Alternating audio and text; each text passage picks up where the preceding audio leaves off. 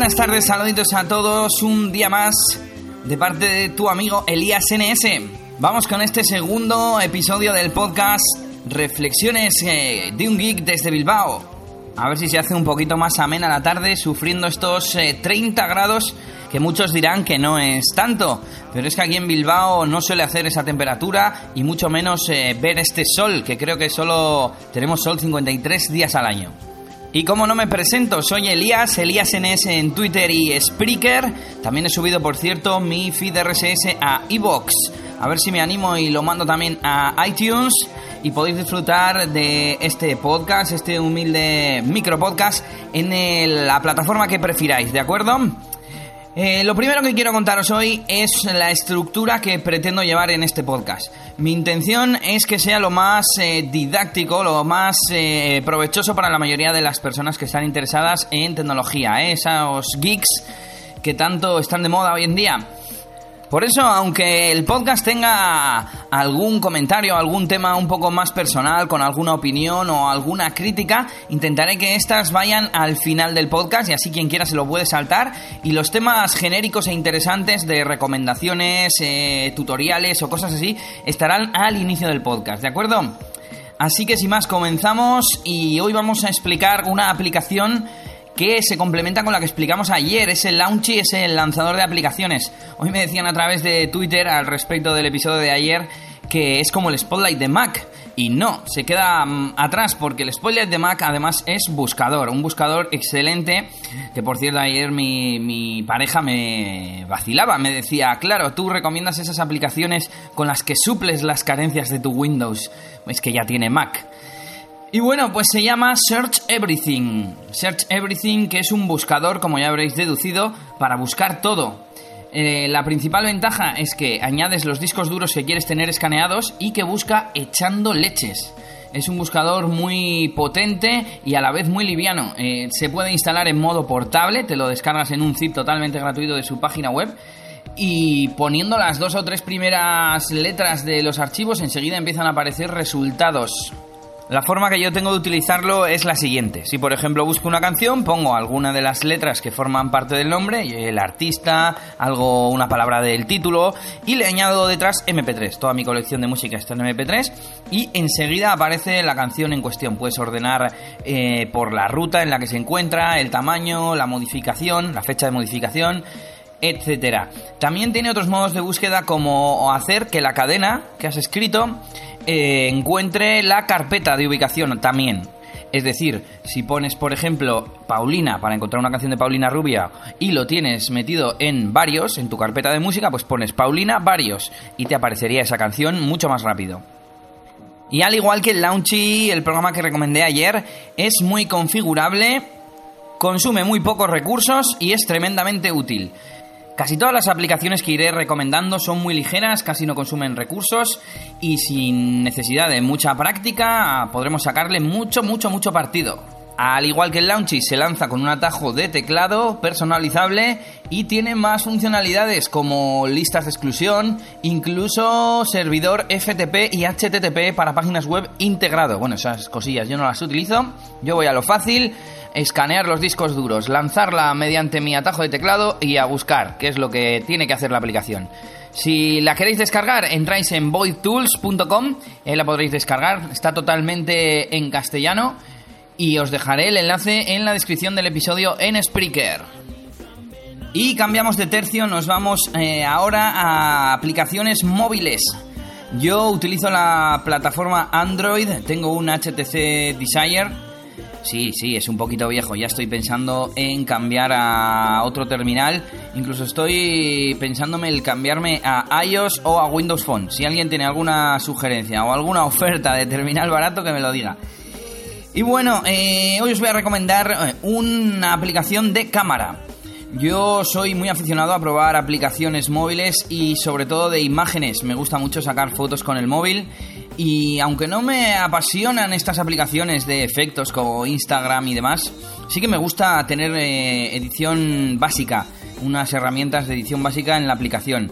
Esta aplicación, además de eso, tiene un montón de opciones muy personalizable y esta no es gratis. Yo me la compré en una de esas ofertas que saca Google Play Store Y os voy a comentar las distintas opciones. Por un lado, en la pantalla que nos aparece a la hora de sacar fotografías tenemos dos grupos de opciones, podríamos decir. Uno relacionados con la fotografía, eh, con el objetivo, podríamos decir, que son el enfoque automático, el filtro, el balance de blancos, el anti-banding y el disparador nocturno, típicos controles.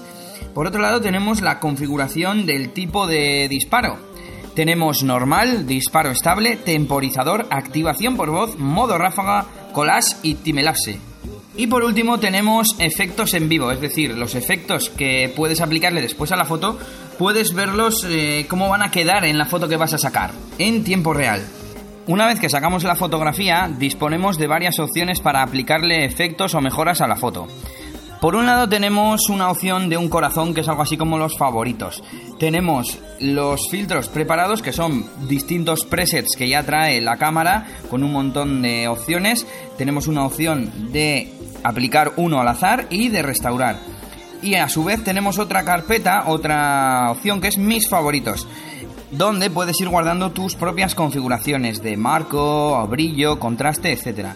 Después tenemos otros presets típicos como son antigua, lomo, cinematográfico, funky, etc. Y aquí también tenemos azar y reiniciar. Luego tenemos eh, algunos efectos eh, de fotografía como espejo, distorsionar, tilt shift, etc.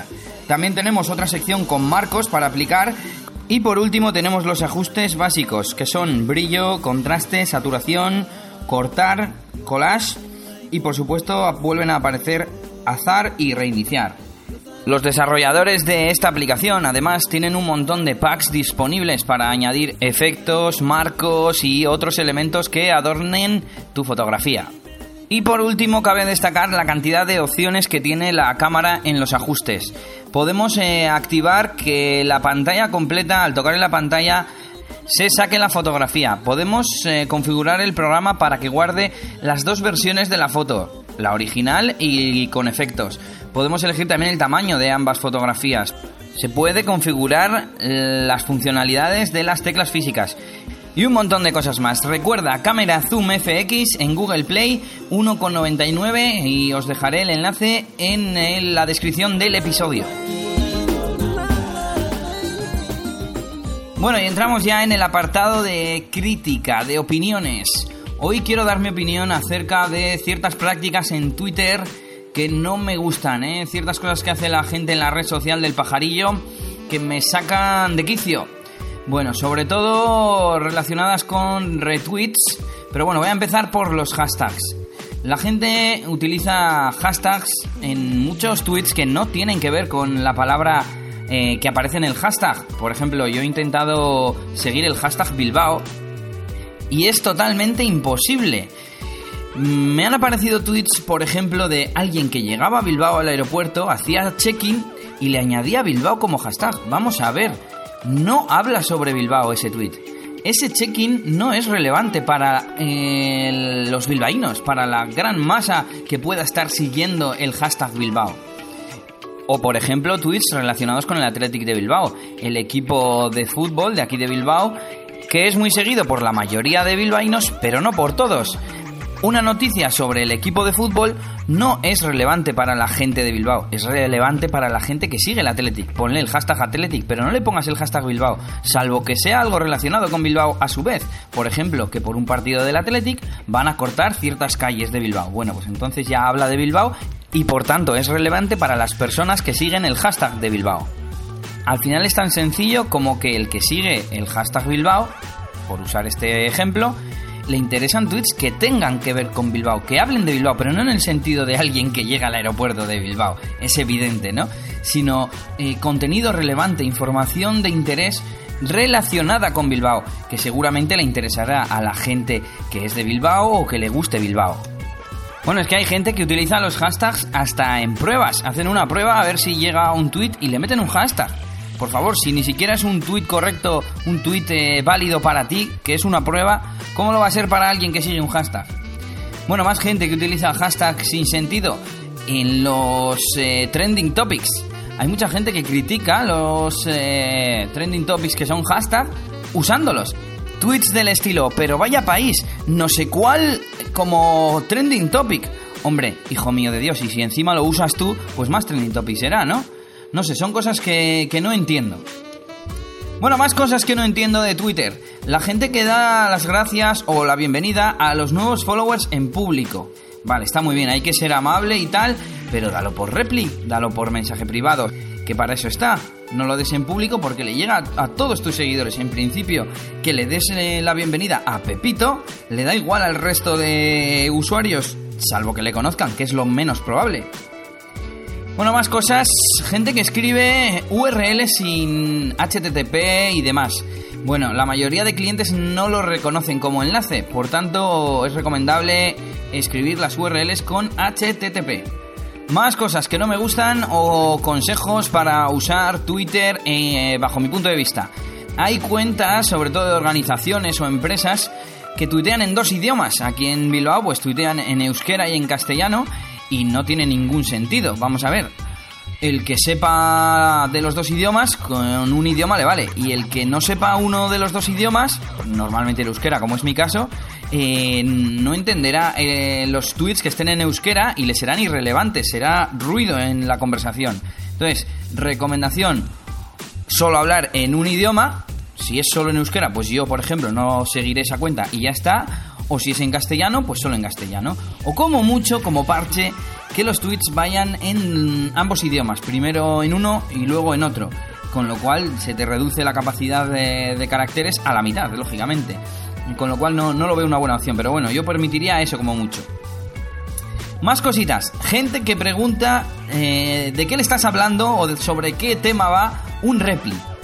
Es decir, cuando yo, yo veo un tuit de alguien, le doy a repli, le contesto y luego me preguntan que a ver de qué le estoy hablando. Eh, vamos a ver, los replis, salvo que sean menciones, eh, mm, están enlazadas al tuit al que contestan. Solo tienes que acceder a ese tuit del que no sabes de qué te hablan en la web de Twitter y te dirá a qué te están contestando. Eh, digo a la web de Twitter porque no todos los clientes disponen de esta funcionalidad, aunque casi todos. Y por último, el más importante, uno de los más importantes, al igual que los hashtags, que son los retweets.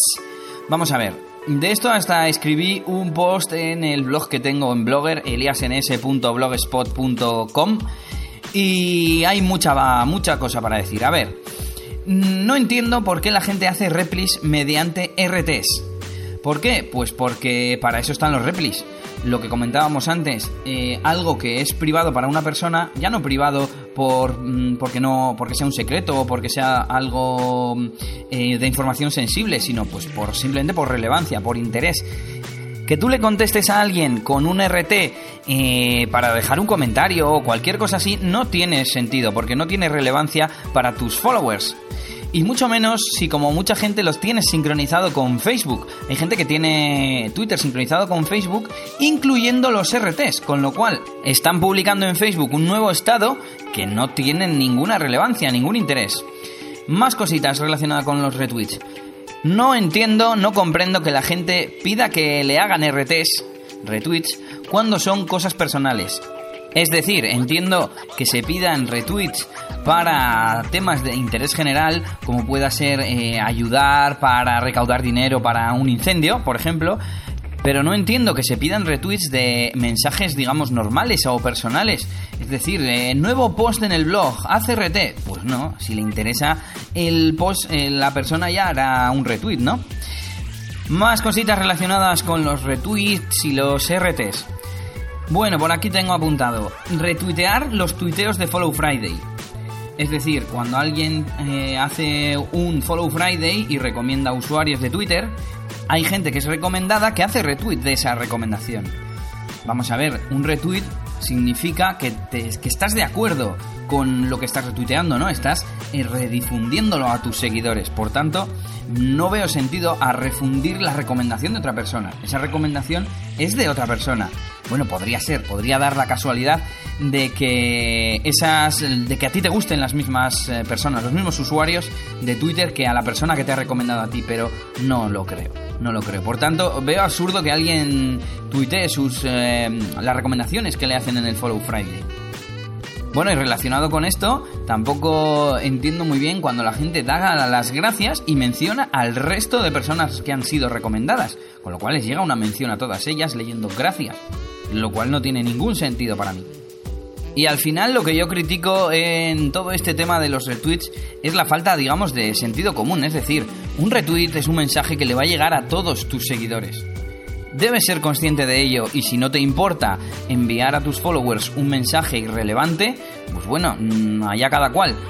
Y vamos con las últimas quejas que tengo en esto de los retweets. La gente que hace RT solo para poner delante que le gusta, con el típico más uno, o me mola, o lo que sea, o que es interesante. ¿Por qué no se debe hacer esto? Pues porque se genera un nuevo tweet que no aporta nada. Si te gusta, le haces un retweet nativo de Twitter y ya está. De esa forma tú se los mandarás a tus eh, followers, pero ellos verán quién es el autor original, etc. Además, eh, si hay alguna persona que os sigue a los dos, a esas dos personas, al emisor original y al que hace el retweet, le saldrían dos tweets distintos, dos mensajes, si el segundo lo hace mediante RT, ya que no es un retweet nativo de Twitter. También hay gente que hace RTs, que no retweets, de un tweet y le cambia los hashtags y el enlace. Coño, pues para eso hace uno nuevo. Yo hay veces que encuentro información útil en Twitter y quiero darle otro enfoque al mensaje o quiero o que le llegue a alguna persona en especial y por eso quiero incluir su nombre de usuario en el tweet, lo que sea, pero coño, entonces no hagas un RT, haz un tweet nuevo. Y por último, mi última queja es de la gente que retuitea menciones que le han hecho que no tienen ninguna relevancia para, para la gente en general. Es decir, yo que sé, me ha gustado mucho tu enlace, le dicen, ¿no? Con una mención. Y va el tío y lo retuitea. Pero ¿qué relevancia tiene eso para tus usuarios? Si además tú ya les has dado a, tus followers el enlace original. En definitiva, hay que tener claros los conceptos de retweet, repli, mención, etc y tener claro si queremos mandar cada mensaje que enviamos con un retweet a nuestros seguidores, si es de relevancia o no. Lo mismo para los hashtags. También hay un problema y es que la gente que lleva mucho tiempo en Twitter está acostumbrado a hacer RTs o su cliente no soporta los retweets nativos y por eso los utiliza, digamos, indiscriminadamente. Pero bueno, yo pienso que esto no es correcto. Si alguien quiere extenderse un poco más en este tema, que vaya al blog, eh, dejaré el artículo que he mencionado antes relacionado con esto en la descripción del episodio. Y nada, con esto hemos terminado por hoy y espero volver mañana con más cositas, más recomendaciones, aplicaciones y todo lo que nos gusta aquí, reflexiones de un geek desde Bilbao. Ya sabes que me puedes encontrar en Twitter y en Spreaker como ElíasNS. Saluditos a todos y hasta mañana.